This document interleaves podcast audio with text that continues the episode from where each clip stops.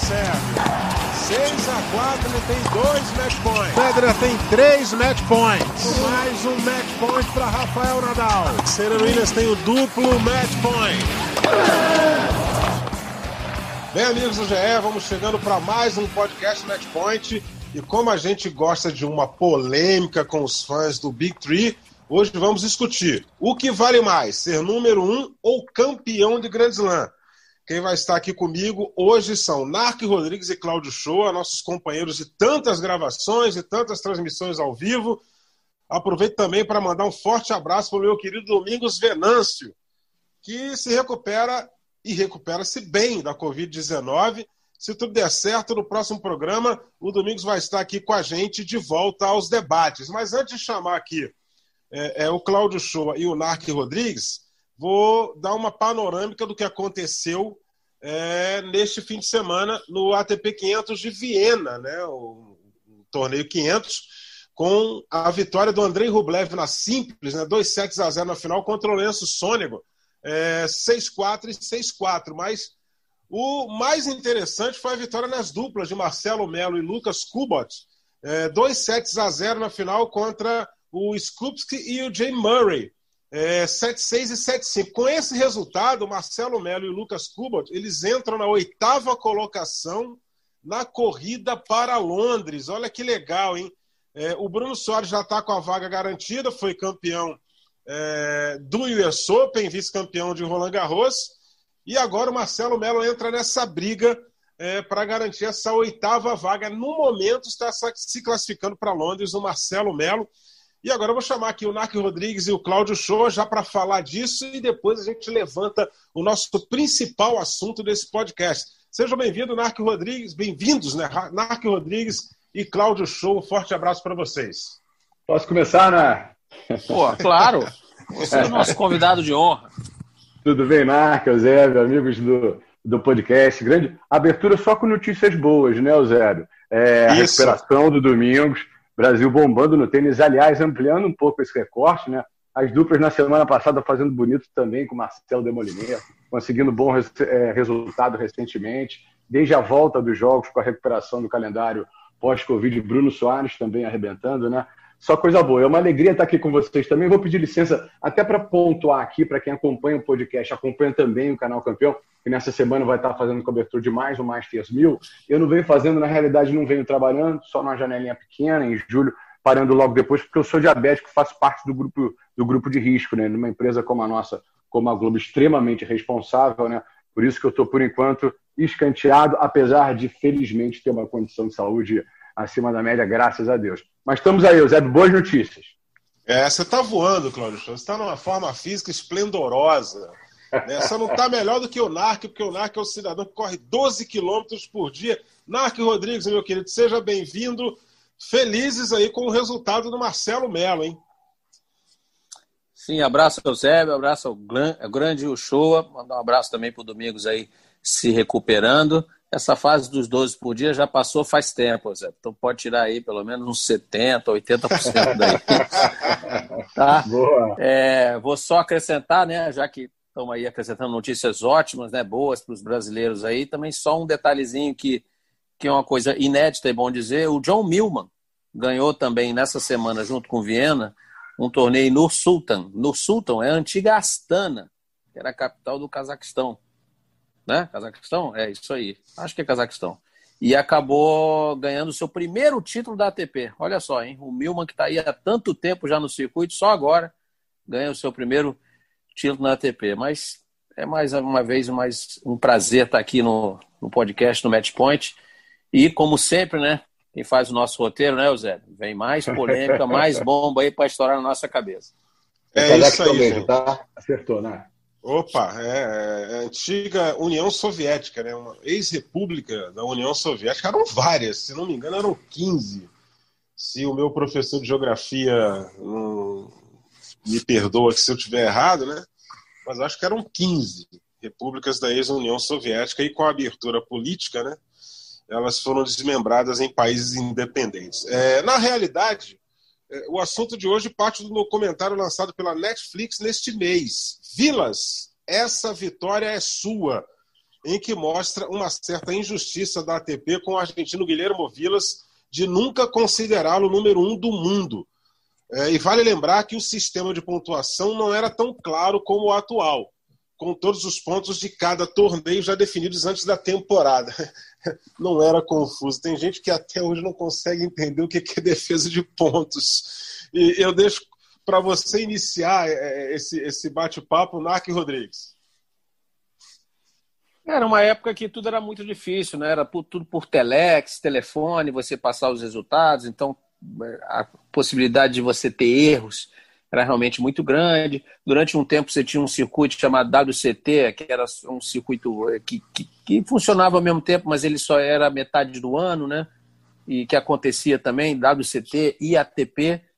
Né? Lembrando que na, o Vilas, né, grande vencedor, principalmente nas quadras de Saibro, apesar de ter ganhado o torneio na grama também, grande slam na grama na Austrália, é, o Saibro, que não é utilizado no masculino, que é o Hartru, no feminino acho que ainda tem um ou dois torneios, né? O Hartru, um Saibro mais cinzento, assim, para esverdeado, um, um, pouquinho mais rápido, mas o Vilas é tudo que, pelo que tudo indica aí no, no documentário, ele realmente chegou a ficar ali durante algumas semanas como o número um do mundo, mas isso é uma questão que é difícil agora, né, você né, vai, vai discutir isso, bastante coisa, agora o que a gente tem que lembrar é que o Vilas foi um jogador excepcional, excepcional. E só lembrando, o, o Nadal, que hoje, obviamente, é o maior, maior jogador da história do tênis, no Saibro, seguramente, no, no, total a gente ainda vai ver, mas no Saibro, seguramente, ninguém chegou sequer perto do Nadal. O Nadal quebra, tava que, veio quebrando os recordes do Vilas. Antes do Nadal, era o Vilas o maior jogador no Saibro.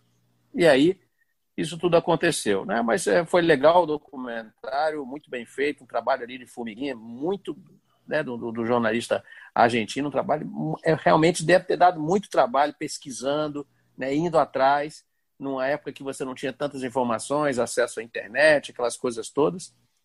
Parabéns, campo legal. E olha, o Vilas realmente foi um grande, grande, grande jogador. E se ele foi número um ou não foi número um, isso aí acho que não, não vai fazer diferença para a gente reconhecer tudo que o Vilas fez aí pelo tênis e tudo, todos os títulos aí que ele alcançou.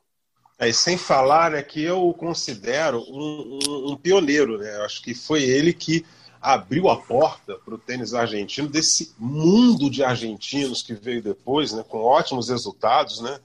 É, não foram muitos que ganharam torneios do Grand Slam, a gente pode contar no dedo aí, depois o Vilas, quem, quem, quem ganhou o Grand Slam foi a Gabriela Sabatini, o Gaston Gaudio e o Juan Martín Del Potro. Se eu esquecer algum aí, vocês, por favor, me lembrem. E o, o Davi Nalbandian foi vice-campeão de Wimbledon, né? Pelo menos. É, é isso, é. é exato. Depois... com Core Roland Garros, né? Não é isso? É, é, o, é o jogo da é. tragédia da, da, é. carreira Você do teve Core, vários, vários, alguns foram semifinalistas. Você teve, na época do próprio Vilas, o José Luiz Clerc, chegou à semifinal em é. Roland Garros. O Clerc chegou a ser Batata. quatro do mundo, chegou a ser quatro do mundo, tá? Coisa que, por exemplo, o Gaudio nunca foi quatro do mundo. Não, chegou né? ali atrás outro, mas nunca chegou a quatro do mundo. Ganhou o Grande Core, acho que o Coreia bateu em três. Isso. Foi, eu diria, eu diria, é, o Coreia foi três. Eu diria até, só acrescentando, Zé, que, que ele, na verdade ele abriu as portas para o tênis sul-americano. É, Isso, talvez a Maristé no feminino no geral. Maristé no feminino, exatamente. É. é. e a Maristé é. veio antes do Vilas, né? Mas no masculino Sim. não foi o Vilas. Seguramente aí, veio o Vilas aí, aí cheio de. E o Tomás veio logo ali, né? meio que paralelo, né? O Tomás Koch, né? Não, citado o, o, documentário, não, né? Citado documentário porque, né? porque não, mas porque o próprio Vila já deu entrevista dizendo que o ídolo dele era o Tomás Koch. que, que louco, né? É verdade, é, é verdade. É, e o Tomás é ídolo de muita gente, meu amigo. Não, é- Sim, não é mas, não. Pô, mas ídolo, ser ídolo do, do maior tenista argentino, olha que, que coisa. É isso aí. Cláudio Show, você acredita que se tivesse sido o número um, o argentino seria mais reconhecido pelos seus feitos? Que a gente já está já tá falando aqui é, da grande importância do Vilas. É um rótulo que faz bem ao tenista? Olha, eu acho que pelo, pelo que motivou o documentário, Zé, porque basicamente tem esses dois eixos principais, a biografia correndo conjuntamente com essa briga, essa tentativa do reconhecimento dessa liderança que não foi, acabou nem juridicamente, acabou reconhecendo a ATP, um trabalho, aliás, brilhante do jornalista argentino especializado em tênis, e agora acho que em ranking também, né? O Eduardo Pupo, eu acho que para o jogador, sim, por toda essa briga, essa necessidade, há uma cena no final em que os dois estão conversando, já meio que, na realidade, eles comemoram antes da hora, né? Um possível reconhecimento que acabou não vindo da ATP, a coisa se encaminhava para o reconhecimento que não, que não houve, os dois chorando, assim, o, o, o Vila juntamente com o Eduardo Pupo. Acho que para Vila, intimamente, sim, mas se isso na prática mudaria o reconhecimento dele, eu acho que não. Tanto que, vocês já acabaram citando, a gente tem como participantes desse documentário, dando depoimentos belíssimos, Federer, Nadal, entre outros, tá? tá? Federer, Nadal e Sabatini, né? Não quer reconhecimento maior do que um cara como Nadal, que se tornou o maior da história no sabe. O Federer é um dos maiores da história, falando e ratificando essa, essa condição, tudo que representou o Guilherme Vilas. Aliás, tem uma jogada que foi batizada por ele, né? A Granville. Eu acho Sim. que na prática não faria muita diferença, não, Zé. Legal, legal, cara. Então, é, essa abordagem importantíssima sobre Guilherme Vilas, é, sem dúvida um dos maiores da história do tênis. A gente tem aí, a gente pode é, listar uma, uma, uma, uma, relação de mais ou menos uns 20, 30 grandes nomes da história do tênis, e aí vai ter gente que ainda vai co conseguir acrescentar mais gente nessa, é, nessa lista aí e o Guilherme Vilas agora tendo seu reconhecimento. É bom que isso possa ser reconhecido em vida, né? Porque a gente sabe Sim. que ultimamente a saúde, é, a saúde do Vila já não tem sido é, a das melhores, infelizmente. É. Ele, é, alguns tenistas é, já mais velhos do que ele também não vem com a saúde muito boa, o caso do Manolo Santana. É, a gente viu. Né, né? Já se tornou público, né? Isso, a gente viu recentemente a imagem do, do Nicola Pietrangeli em Roland Garros, também já está com a, a, idade bem avançada, né?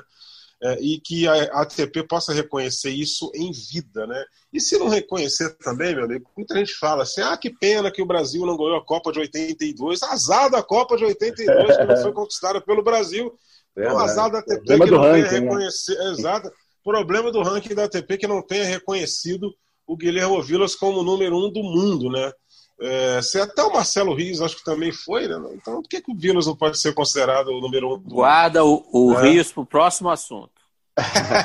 Zé, sabe que tem uma, uma, coisa que é curiosa, Zé? Nesse mundo que a gente vive hoje, tentar fazer esse mergulho, essa transposição para praticamente 40, 50 anos atrás, um recorte que é abordado que é entre 73 e 78, juntando 5 anos, 12 semanas, sei lá, quase nas várias contabilidades de ranking nesse período, acho que é um recorte de cinco anos, houve uhum. mais semanas em que não se soube quem naquela semana era o líder do ranking do que semanas em que se sabia quem era o líder do ranking. Então já é essa, isso já, isso já é algo para se desconfiar. E no levantamento feito pelo argentino, que depois desiste, fica um pouco reticente e passa a ter, graças à descoberta da mulher dele, a ajuda de um de um de um romeno, aliás, travou grandes duelos o, o Vilas jogando né, contra o Nastase, depois com o Tirac sendo um dos seus principais treinadores, o argentino Eduardo Pupo, jornalista, acabou tendo a ajuda de um romeno, o Mário Silpan, um, um matemático, hum? o ajudou assim, deu credibilidade e foi, digamos, o cara, o cérebro por trás da busca e aí da confirmação de que entre 75 segundo semestre e início de 76, num total de sete semanas, de fato, teria sido o número um do ranking, o Guilherme Vilas. Quer dizer, essa é a informação assim, bem precisa que eles trazem que a TP por três vezes, uhum. numa batalha legal, acaba não, não reconhecendo. É, o que pode acontecer lá na frente, na história, que o Djokovic daqui a pouco vai, vai bater esse recorde de 310 semanas do Federer, né? Aí muita gente vai falar assim: ah, mas você ficou muito tempo como número um do mundo e somou semanas quando não tinha defesa de pontos por causa da pandemia. Mas é azar da pandemia, meu amigo. O cara tá lá como número não, um foi... do mundo. Não, né? foi congelado. Perto de 300 semanas, né? É, não, é. o ranking foi congelado. Ah, por isso mesmo, vou dizer, o ranking foi congelado. E aí? Ninguém perdeu, é. Já, é. Os outros não subiram, não perderam posição também, né? É, é, é, nesse assunto que eu vou entrar agora, hein, trazendo para a discussão para os nossos dias atuais, né? Novak Djokovic hoje com 294 semanas como número um do mundo. Cada vez mais se aproxima do recorde de 310 semanas no topo do ranking do suíço Roger Federer. Né? É claro que o Djokovic tem chances de, de, de perseguir todos os recordes, mas o que vale mais para vocês, amigos? Mais tempo como número um do mundo ou, com, ou número de títulos de Grand Slam? é, depende mais de quem? Né? Do jogador, com esse rótulo. Queria análise de vocês aí com relação a isso. Eu tenho a minha aqui e, e já cansei de apanhar por causa dela, mas eu quero que vocês coloquem o, o, o rosto para fora da janela do carro, no meio da multidão. Ah, garoto! é, Claudio, é, essa você não quer ir primeiro, né? É, claro, é, eu, eu tô sendo assim, humilde, né? Tô voltando ao podcast, não tô querendo sentar na janela e tal. Olha, eu acho, eu vou pegar a entrevista até de quem está prestes aí a bater esse recorde, que é do Djokovic. Ele disse que ganhar um grande slam, entrevista da, já do Djokovic, tá? E recente até. Ele já falou isso outras vezes, mas uma recentemente que eu li, ele falou assim, ganhar um grande slam é como você ganhar o campeonato do mundo todo ano. No tênis acontece, então, quatro campeonatos do mundo por ano. Tá? Então, os jogadores dão sempre mais importância ao Grand Slam. A maioria dos jogadores. Obviamente que ser número um do mundo é fantástico. Você imagina, num, num planeta com 7 bilhões de habitantes, você ser número um numa modalidade bastante praticada, né? que passa aí na TV, todo mundo tem acesso a ver, né? um jogo difícil, individual, é realmente um feito fantástico. E ficar ali muitas semanas também é fantástico. Só que eu acho que o número de grandes Slam, veja bem, não estou querendo dizer quem é melhor da história, quem não é. Eu só acho que ganhar o grandes Slams é mais importante do que ser o número um. Até porque é uma é consequência do outro. Um é consequência do outro. No masculino, a gente só pode pegar, por isso que eu falei para guardar o Rios para agora.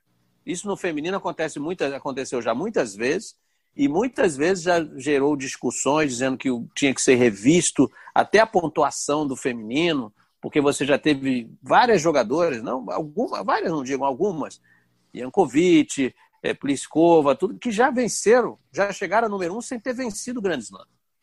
E no masculino isso aconteceu recentemente, né, nos últimos anos, uma única vez foi com o Marcelo Rios, que no máximo conseguiu ser vice-campeão no Aberto da Austrália. Ah, então eu acho que, que o ser correr atrás do Grand Slam é muito mais importante. E acabar o Grand Slam é o torneio que dá mais pontos, ele acaba te levando lá em cima, número um, número dois. Essa, para mim, é, é, a minha opinião. Olha, Zé, Paulo Shoa. É, eu acabo concordando também com o Narco. Tomara que a gente tenha essa opinião para a gente aqui não fechar quase por unanimidade, né, Zé? Mas Sim. eu acho também, vou começar aqui minha argumentação com algo talvez um pouco mais exagerado aqui, só para gerar uma polêmica. Imagina o Oliver Kahn, 2002, Brasil campeão do mundo, aquela eleição da FIFA ali antes do jogo, ele eleito o melhor jogador da Copa. Que que você, será que ele trocaria a eleição do melhor da Copa pelo título mundial?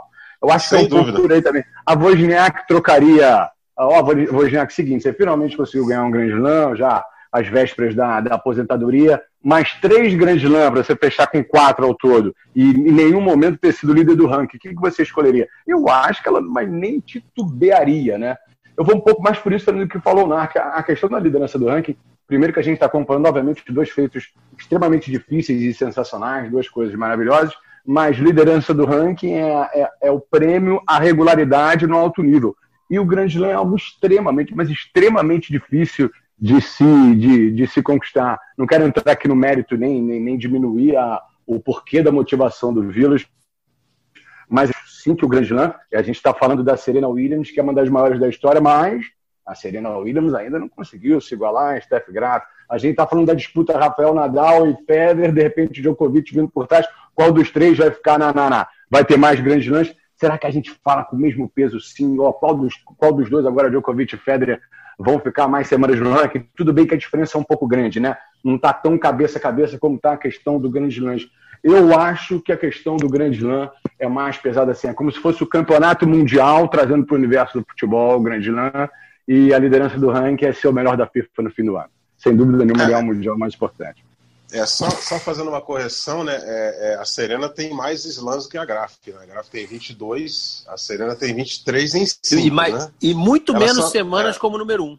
Muito Sim, menos ela, a Serena. E, e, a Serena só não tem mais slams em simples do que a australiana Margaret Court, né? Que tem 24, mas está ali para igualar. Mas a Serena está batendo isso. na trave. Desculpa, Zé, perfeito. É, há algum tempo, né? A Serena já está há algum tempo batendo na trave. E essa nova geração do feminino vem atrapalhando muito mais do que a nova geração do masculino. Porque as meninas chegaram para ganhar, amigo. Elas chegam e, e, ganham os títulos delas. Você viu aí a, a, a polonesa, Igas Viantec, já chegou lá e já levantou a Bela da França. Está é, é tá chegando a nova geração feminina, é, causando muito mais estrago nas que estavam dominando do que a, a nova geração é, do masculino. E eu vou ter que votar com os relatores, amigo. Eu acho que é muito mais importante você ganhar título. Por quê?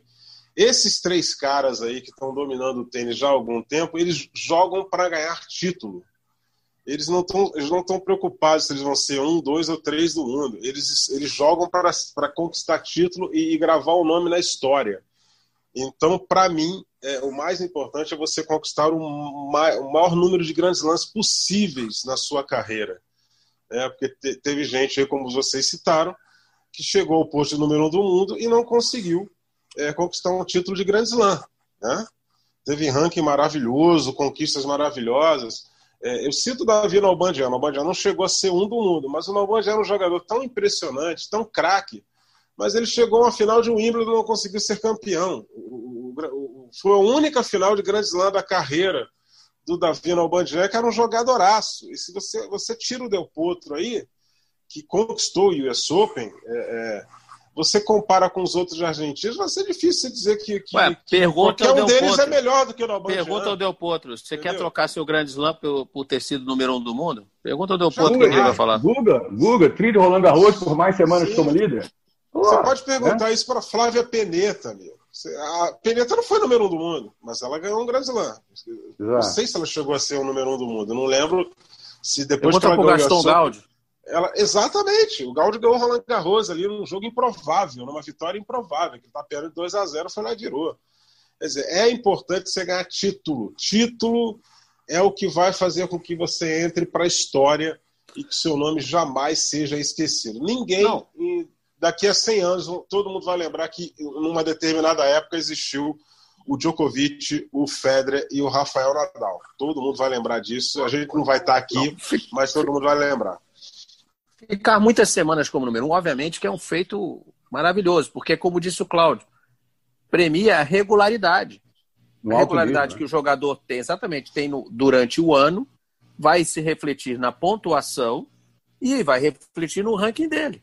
Tá? É óbvio que você vai ter jogadores ali com poucos títulos, poucos títulos até, mas com uma regularidade impressionante. Toda semana entra no torneio e está chegando quartas, semifinal, semifinal título, aí quarta, não perde, por exemplo, antes das quartas de final.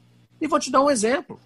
Um jogador que terminou dois anos consecutivos como número um do mundo. Terminou, tá? Como número um do mundo. E tem pouquíssimos títulos, e as pessoas não falam. Que é o Hewitt. O Hewitt tem dois grandes lances. E Sim. tem, do, ó, ó, pasmem no número que eu vou dizer agora. Dois Masters mil. tem menos dois. que o Roddick. O Roddick tem mais dois. Masters mil que ele. O Hilde tem dois Masters mil na carreira. Dois, mas era um cara que ele entrava no torneio, ele só, era, só saía do torneio ou no domingo, porque ele chegava na final, ou na sexta-feira. De sexta a domingo ele estava jogando. É sempre quartas semifinal. Quartas semifinal. Ganhava. Pum, tá sempre ali. Regularidade total o Hewitt. Total. Mas olha só o Hewitt, hein? Jogador número um do mundo, australiano, num país com muita tradição. Tem, olha, dos grandes lãs eu não vou nem dizer, Zé, mas dois torneios Masters 1000 são nove por ano. Dois, é. dois na carreira é. que o Wilt teve. É, é muito, muito, pouco. pouco. Mas muito premiou pouco. sempre a regularidade.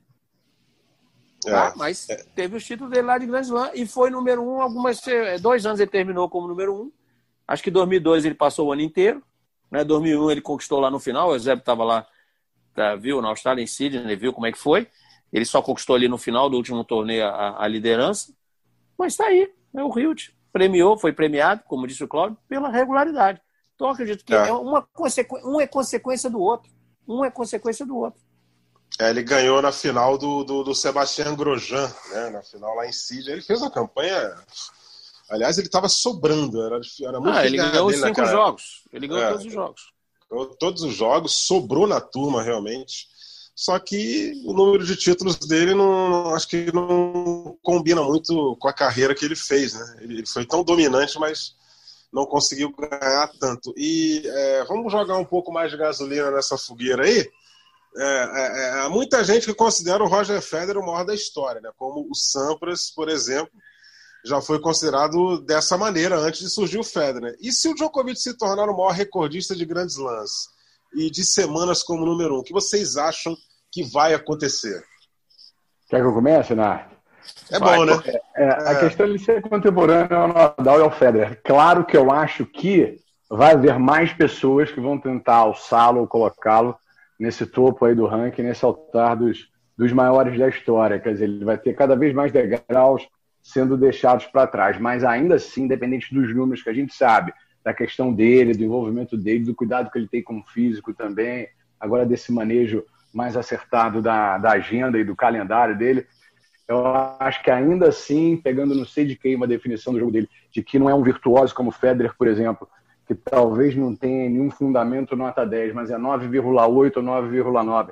Em vários deles, na questão, apesar dos números praticamente falarem por si só. O Djokovic, mesmo fazendo tudo que ele possa fazer, talvez até um pouco mais, eu acho que na questão, na beleza, na parte plástica, subjetiva do jogo e difícil, se as pessoas, eu não sei qual vai ser a representação, como as pessoas vão olhar para esse ano de 2020 daqui para trás, mas se a gente lembrar de algumas cascas de banana escorregadas dele, em especial nesse ano de pandemia também, tudo bem, é algo subjetivo que não influi no jogo dele, mas pode influenciar assim na memória afetiva das pessoas eu acho que ele não vai ser lembrado como maior. Um, dois, com certeza. E aí, Dark? Eu acho que a gente pode separar é, o maior. O que é ser considerado o maior? É o que teve mais títulos, é o mais amado, é o mais carismático, tem mais torcida, ou o que, que é o melhor? Entendeu? Então a gente tem vários cadeias. Então, nessa situação, acontece muito isso, isso aí que o Cláudio. É claro que ele, recorde de semana, já pode botar no bolso, vai bater. Isso é, vai bater, tá certo. Vai bater. Grand Slam tem tudo para. Tem tudo para. Né? Nadal ainda pode chegar até passar o Federer. Ele ficou três agora, mas do jeito que está jogando, e essa nova geração ainda não inspira aquela confiança toda de que vai realmente começar a ganhar dos caras, ele pode chegar. Mas olha, eu vou dizer uma coisa, isso mesmo que, não, se, se ele, que ele não, não chegue, o Djokovic vai ter os fãs dele, quem vai, vai, admira muito o estilo de jogo, as façanhas, os feitos que ele já teve, né? o head to head entre eles também, que eu acho que isso aí não, não tem tanta importância assim. Acho que é título e, e, semanas, realmente. Agora, tem aquelas coisas, eu acho que você ser mais amado, né? Aquelas coisas, isso aí você não tem o que fazer. Reconhecimento é uma coisa que você não pede para te dar, as pessoas simplesmente te dão. Você não fica pedindo, ó, oh, me reconhece aí, me reconhece aí. Não, as pessoas te dão. Então, o Djokovic, isso vai acontecer. Se não é agora, vai acontecer mais à frente, ou pouco mais ainda à frente, ou só quando ele parar de jogar, isso não importa.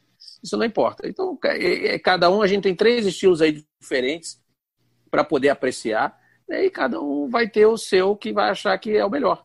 Agora, outro dia até teve um debate no Bem, Bem Amigos, quando no fim de semana que o Nadal ganhou, né? Roland Garros, que também foi o fim de semana que o Lakers conseguiu, né? Vencer. E também que o, o Lewis Hamilton, Hamilton igualou. Isso. isso, igualou o Schumacher. Aí falaram várias coisas, Pelé e Garrincha, né, juntos. Deram vários exemplos de outros esportes, né? Mas só no tênis você tem os três, três, não dois, jogando juntos. Quem foi melhor, Pelé ou Maradona? Não jogaram juntos. Pelé ou Messi, Cristiano Ronaldo? Não jogaram juntos né? Magic, jo Magic Johnson, Michael Jordan e LeBron James não jogaram juntos. A gente tem os três juntos. Só no o tênis é o único esporte que proporciona isso. É, é realmente espetacular essa era que a gente está vivendo aí. Agradeço a Deus por estar tá vendo esse tênis todo aí nesses últimos 20 anos. Então a gente tem só que, que, que aproveitar. Agora, isso vai gostar, tem gente vai gostar mais de um, mais de outro, atitudes fora da quadra. Eu sei que não influenciam no jogo, mas tem gente que vai sempre levar por esse lado também, então vai ter para todos os gostos. É isso aí. É... A minha balança sempre tende um pouco para o lado do Federer, pelo fato do Federer ter resultados, né? técnica, né? assim, no nível de Nadal e Djokovic. É, o Djokovic tem uma técnica um, pouco mais infalível, né? É, o, o, o, Djokovic é 100% tecnicamente, não tem falha no jogo dele. Um smash ou outro que ele erra, mas o smash não é um golpe que você vai usar toda hora, né? Ele é eventual dentro de um jogo de tênis. É o Nadal pela garra, pela disposição, pelo, pelo espírito de luta, fisicamente muito forte, mentalmente nem se fala. É, o Federer tem essas características, falha um pouco às vezes no mental, mas o, que, o que tende é, para a minha balança para o lado do Federer é a questão visual do jogo, amigo. É, é a forma com que ele conquistou isso tudo. Porque eu já cansei de ver muita gente jogar bonito em outras modalidades esportivas e não conseguir título. Mais uma vez eu vou, eu vou encontrar a seleção brasileira de 82, azar da Copa que não, não viu a seleção campeã mas que seria lindo aquele time campeão do mundo e faria com que o futebol mundial é, fosse para um outro caminho na, na, nos anos seguintes. Tanto que ele foi para um, um, lado que foi um lado defensivo, não aquele lado da beleza do futebol. O Federer tem a beleza, tem a plástica do jogo do tênis. É o que pesa um pouquinho a balança para o lado dele. E fora da quadra, aquele carisma que, que o Nadal também tem, né? Mas eu vou te dizer, rapaz, todo, todo mundo tem o seu dia ruim, todo mundo tem a sua atitude é, um pouco fora da curva. É normal que possa ter alguém no mundo que tenha visto o Federer não ser tão gentil assim, possa ter visto o Nadal não ser tão gentil assim, e, e, e que possa ter visto o Djokovic ser um tanto quanto mais gentil. É o que pode acontecer, entendeu? Mas é, é, é a minha opinião no que a balança cai um pouquinho para o lado do Federer pela questão plástica do jogo e, e, e, jogo bonito é bem legal, né? É, todo mundo elogia. Claro, quando não é o nosso time. Né?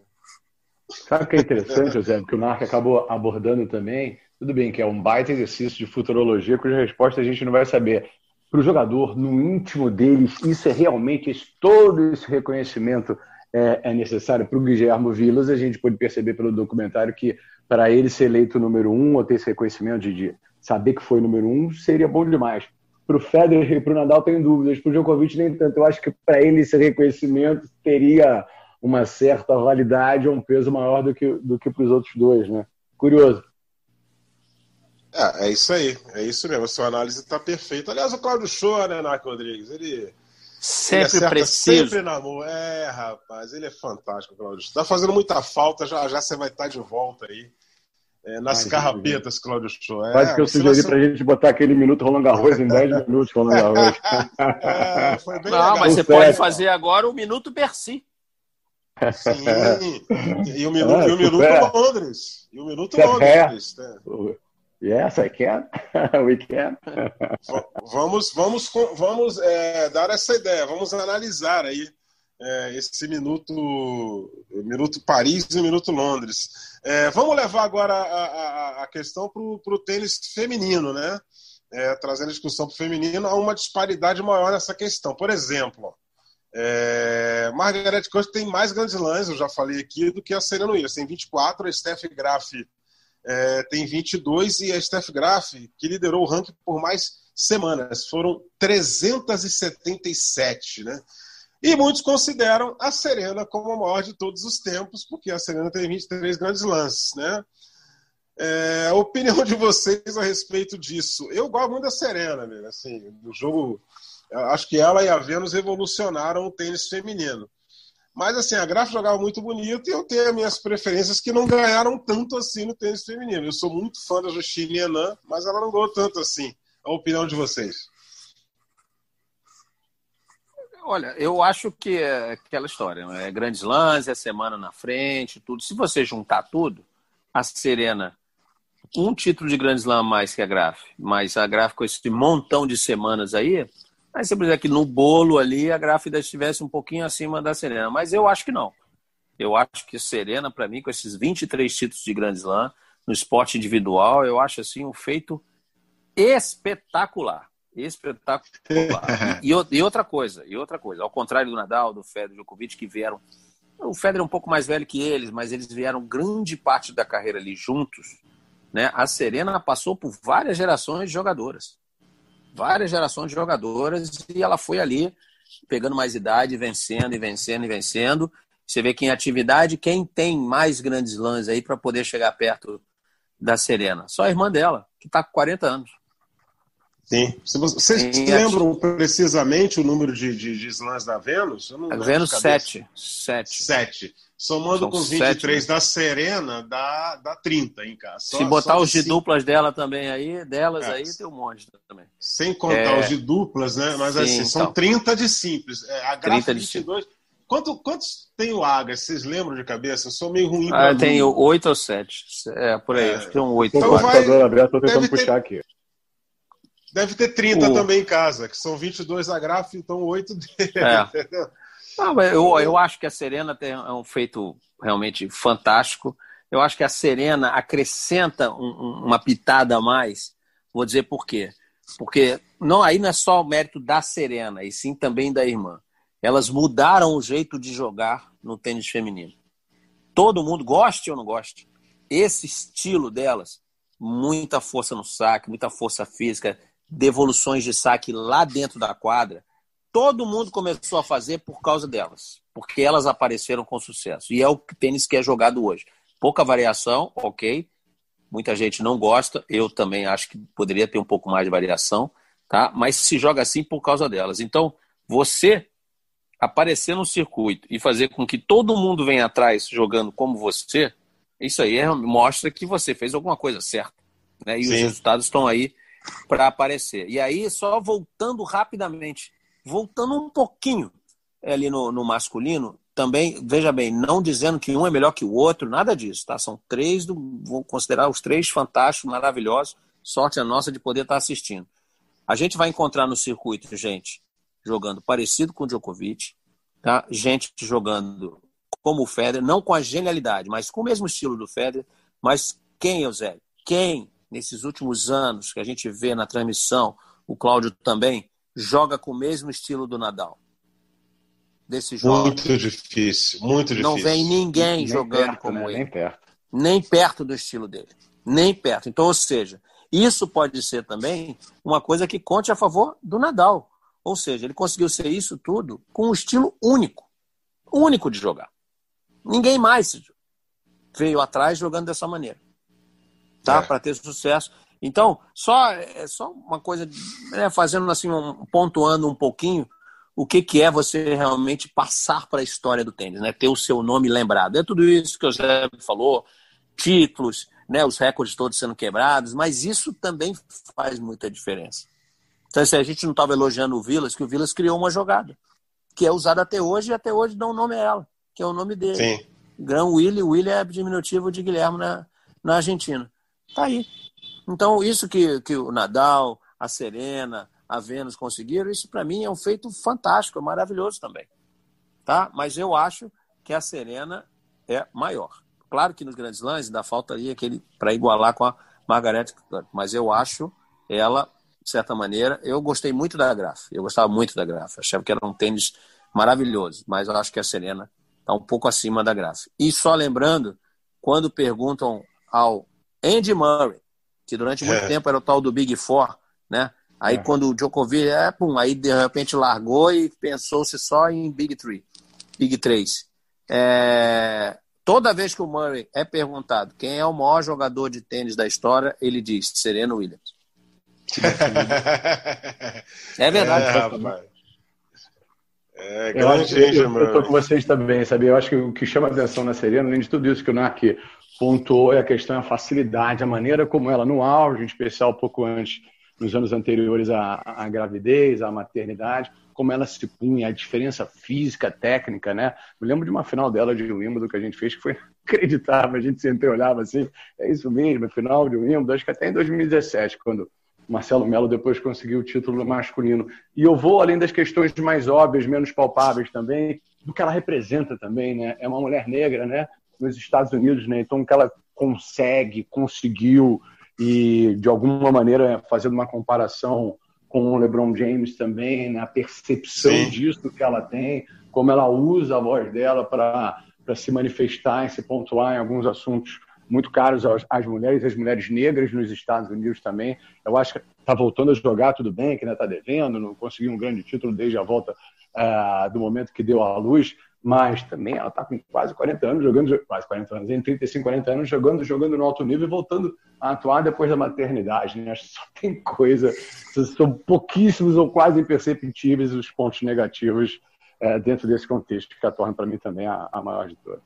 É isso aí. E, e, e, você tocou num assunto interessante. Ela, ela, a Serena, ela aproveitou muito bem é, uma porta que foi aberta lá atrás pela Althea Gibson e pelo Arthur Ashe, né? E ela não deixou essa chama se apagar, e ela não deixou essa questão morrer. E pelo, pelo que ela representa, é, é, é muito importante é, é, essa questão racial nos Estados Unidos, pelo, pelo que ela representa. Não deixar essa peteca cair, algo que foi iniciado pela Althea Gibson e pelo Arthur Ashe lá atrás. Isso aí realmente é fantástico, amigo, fantástico. É, antes da gente encerrar essa, essa questão aqui, é, na semana a gente teve aí algumas declarações é, de alguns nomes ligados ao tênis. E uma delas que me chamou a atenção foi a do Gilles Simon. Aliás, o Gilles Simon, né, ele, ele, ele quando ele liga o microfone é um perigo. E, e numa dessas duas declarações da semana ele falou assim que a culpa do tênis francês não ter revelado nenhum grande craque nos últimos 20 anos é do Roger Federer porque as pessoas na França ficaram durante 20 anos é, é, é, apreciando a forma do Federer jogar e, e, ficaram esperando que a França revelasse um tênis que jogasse no nível dele. Quer dizer, eu, o Gilles Simon ele precisa rever um pouquinho os conceitos dele aí, né? Porque a França, nesse período de 20 anos, teve excelentes tenistas. Tudo bem que desde 83 que eles não ganham Roland Garros e, e tem muito tempo que o francês não ganha o torneio do Grand Slam, mas sei não, gente. Eu queria que vocês opinassem a respeito disso antes da gente encerrar aqui. Acho, que ele tá bot... ele, acho, que, é. acho que ele tá botando o sarrafo lá em cima, né? É, talvez isso, né? É, ele tá botando o sarrafo muito alto, né? Eu acho que, pô, dizer que a culpa. Pô, mas espera aí, mas nesses 20 anos aí a que ele se referiu, pô, a França botou muito, mas muito jogador bom no circuito. Muito, mas muito jogador bom no circuito. Ele Inclusive mesmo, ele. Ele Inclusive mesmo, ele. Simão, que cá entre nós, cá entre nós, hein? Desculpa, ele tá no final da carreira aí. Acho que não tem nenhum fã do Simão, Gilles Simão assistindo a gente aqui. Não jogava nada demais. Era só um cara que jogava no contra-ataque e devolvia muito, muito leve na quadra, tá? Jogava muito melhor nas quadras rápidas, porque usava a força do adversário, que não era um cara que tinha tanta potência assim. Mas o Simon também não era nada de especial e foi seis no mundo. Fez uma final, duas finais, perdão, de Masters 1000, o, o, o Gilles Simon. Agora, botou muita gente. O Gasquet, que tem a mesma idade do Nadal, o Gael Monfils, Songar, nos inúmeros dupliches aí excepcionais, o Piolini, é muita gente boa, cara. Muita, muita, muita, mas muita gente boa. Se ele andar um pouquinho para trás, né? Ele falou 20 anos, então a gente está falando de 2000. Mas se ele andar Sim. um pouquinho para trás, em 93 e 97, eu não sei exatamente a ordem, o Piolini fez final do US Open e final de Wimbledon. Piolini. Isso. Isso. O próprio ah, Piolini foi, foi campeão de Monte Carlo já depois do ano 2000, né? Ou no ano 2000, 2000 exatamente, 2000. Isso. Então, eu com certeza esqueci alguns tenistas aí bons da, da, da França aí. Mas é, botou do... vários. O Sebastião Grosjean tá aqui, ó. Lembrei. Grosjean, Arnaud, Arnaud Clement. Arnaud Clement fez final de. de... Sebastião Grosjean, como você falou, ganhou o Masters 1000. Lodrá, fala a galera Lodrá. Lodrá exatamente. Mas, pô, mas a gente vai ficar aqui 10 minutos falando o nome de tenista francês. Então, na verdade, é, eu acho que ele está criticando, é, talvez ele esteja criticando é, que, que o, talvez o desenvolvimento do tênis tenha sido todo para se formar um novo Federer. Ou seja, pegando o sarrafo lá em botando o sarrafo lá em cima. E aí talvez esqueceram de que, pô, a gente não, não tem o Federer, mas a gente tem aqui entre os 100 do mundo 14 tenistas. Entre os já 50, teve um momento. Isso, a gente tem seis. Pô, isso é muita coisa, cara. Isso é isso muita já... coisa. Já teve um momento desse que França e Espanha tinham ali a França 14 e a Espanha 13 entre os é, 100. Então, top 100 já, a gente fazia esse então, levantamento, verdade, verdade. Então eu acho que ele, na verdade, ali, não é, acho que não foi crítica nenhuma ao Federer. Eu acho que ele só deu uma viajada na hora de botar o sarrafo lá em cima. Pô, levantou demais esse sarrafo aí, pelo amor de Opa. Deus. E, o, e o trabalho, porra, vai, vai batendo aí de porta em porta em todos esses países aí. Mas vem cá, você queria ter o desenvolvimento de tênis ah, lá da, da Federação Francesa? né? é, vai, vai ver se os países todos não vão valer. Traz para cá. Pode trazer para cá.